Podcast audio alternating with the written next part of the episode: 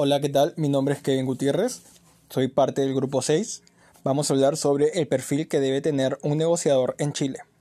Yo les voy a hablar sobre los puntos de formación y experiencia laboral.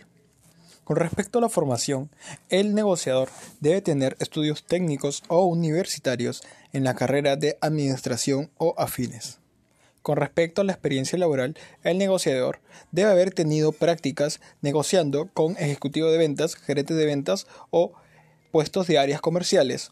También debe haber tenido experiencias negociando con extranjeros, en este caso en Chile, ya que en Chile se manejan diferentes aspectos en el momento de negociar. Tanto también debe conocer su cultura y sus costumbres para poder entablar una buena relación. Muy buenas noches. En esta oportunidad quien les habla es Arlet Kimberly Taipe García, integrante del grupo 6. Eh, el punto que voy a hablar es respecto al punto 3, que viene a ser idiomas respecto al país Chile. Sí, si bien es cierto, para Chile la simpatía es una herramienta muy útil a la hora de pretender causar una buena imagen. El sonreír y hacer contacto visual forman parte de un ritual de presentación. Sí, inclusive la, validación personal a través de la presentación crea una mejor impresión para ellos.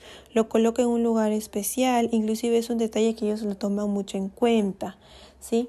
El poder romper el hielo en una negociación con los chilenos, en este caso podría ser hablarles de fútbol, de historia o de literatura, ¿sí? Un punto a favor sería eh, quedar entre media mañana, que en este caso sería la hora del almuerzo.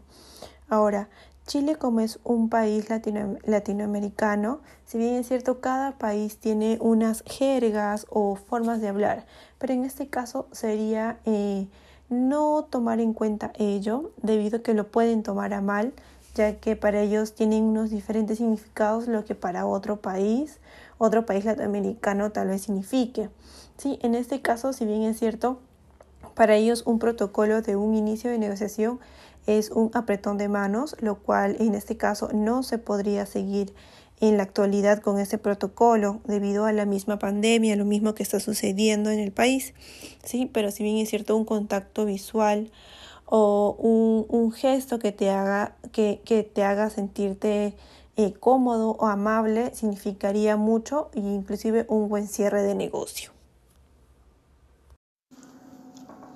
Hola, mi nombre es Kevin Ñuflo, soy parte del grupo 6.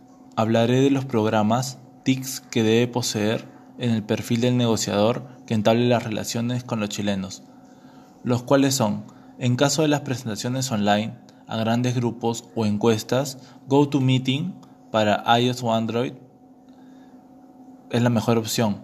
Si los participantes viven en diferentes zonas horarias, la aplicación TamePal que hace coincidir el horario de cada región.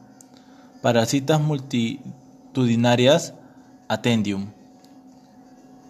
Para encuentros one-to-one, la aplicación Sunrise Meet. Si necesita asignar tareas, la aplicación Less Meeting. Y para compartir documentos, debe saber usar el Kingsolve Office, una de las apps de ofimática mejor valoradas por usuarios, compatible con 23 tipos de archivos y compatible con servicios en la nube, como Google Drive, el iOS o Android. Hola, ¿qué tal? Le habla Evelyn Alfaro, integrante del equipo número 6.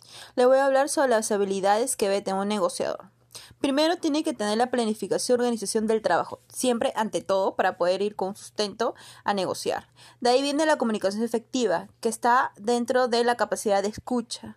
De ahí viene la parte del convencimiento, que es la parte más importante para poder cerrar la negociación, y la empatía también. Hola, mi nombre es Adamaria Scoy. Voy a comentar un poco sobre las funciones que tiene que tener un negociador en Chile. Primero tiene que organizar las reuniones en las mejores épocas del año. Tiene que evitar la temporada de enero y febrero por las vacaciones.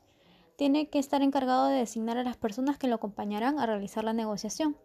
Tiene que coordinar las distintas fechas de reuniones, realizar una buena presentación y estudiar las costumbres de la contraparte proporcionar información y recursos necesarios para llevar una excelente negociación. tener un conocimiento general, la capacidad de manejar todas las situaciones, demostrar entusiasmo y hacer hincapié en un buen servicio. Siempre ser formal y escuchar al negociador de la contraparte. Y al final reportar los resultados obtenidos.